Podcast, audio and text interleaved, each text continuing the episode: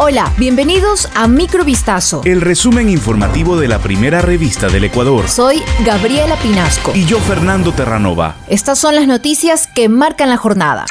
19 de enero de 2022. En Ecuador, el número de contagios de COVID-19 aumentó en la población de niños y adolescentes en las primeras semanas de enero de 2022. En el rango de 0 a 9 años, hubo 1.387 casos positivos para la enfermedad, una cifra que es superior a lo registrado en las dos últimas semanas de diciembre de 2021, con 402, según datos del Ministerio de Salud.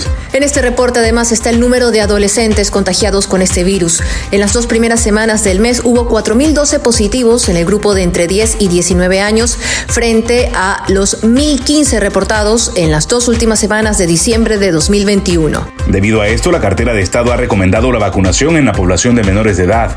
El motivo principal es que con la inmunización se reduce la enfermedad grave y la mortalidad. El Comité de Operaciones de Emergencias declaró el cambio de alerta naranja a roja en Quito debido al incremento de casos COVID-19 en un 187% desde la penúltima semana de diciembre de 2021 a la primera de enero 2022.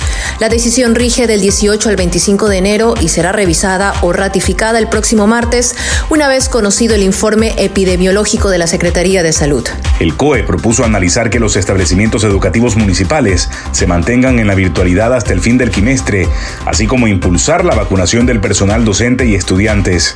También exhortó al Ministerio de Trabajo reducir las jornadas presenciales en atención a la alta concentración de entidades públicas en la capital.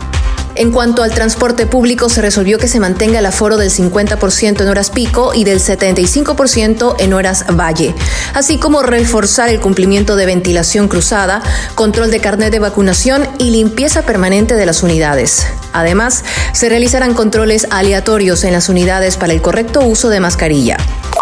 El Ministerio del Ambiente, Agua y Transición Ecológica, junto al Ministerio de Turismo, informaron que las áreas protegidas del Ecuador continental implementarán nuevas medidas de bioseguridad debido al incremento de casos de COVID-19, entre ellas que los días lunes, martes y miércoles estas áreas estarán cerradas al público. Solo se permitirá el ingreso a los visitantes los jueves, viernes, sábados y domingos, de acuerdo al horario establecido por cada área protegida y al riesgo epidemiológico del cantón determinado por el Comité de Operaciones de Emergencia Nacional. Además, las visitas a las áreas protegidas estarán sujetas a los aforos, según el riesgo epidemiológico en el que se encuentre cada cantón del país. En sitios públicos será del 30% en las localidades en rojo, 50% en las que están en amarillo y 75% en las que están en verde. Al momento, dos cantones están en bajo riesgo, 26 en mediano y 193 en alto. Un policía de 39 años fue asesinado la noche de este martes 18 de enero por enfrentarse a dos presuntos delincuentes en un restaurante de comidas rápidas ubicado en Samanes 5 en el norte de Guayaquil. El agente, que estaba vestido de civil y que pertenecía al Grupo Especial Móvil Antinarcóticos, estaba comiendo con su esposa en un local donde venden shawarma cuando de repente llegaron dos sujetos armados, aproximadamente a las nueve y media de la noche, para proceder con el asalto.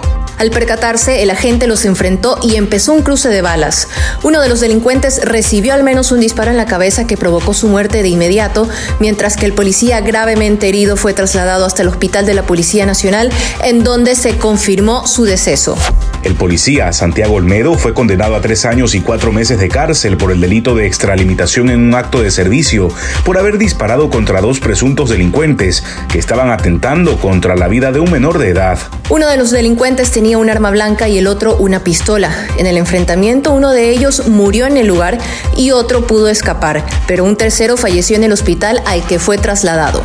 El Tribunal de Garantías Penales con sede en la provincia de Chimborazo también dictaminó una multa económica de 10 salarios básicos, 4.250 dólares, y una reparación económica de 3.000 dólares para cada una de las víctimas. La defensa del policía anunció que apelará la sentencia.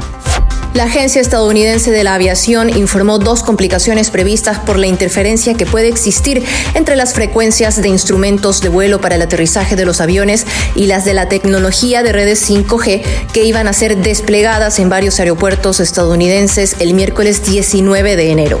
Tras realizar la misma observación, Emirates, la gran aerolínea de Dubái, suspendió el miércoles sus vuelos hacia nueve destinos en Estados Unidos debido a preocupaciones desde el punto de vista operacional vinculadas al despliegue de la red 5G en algunos aeropuertos de Estados Unidos.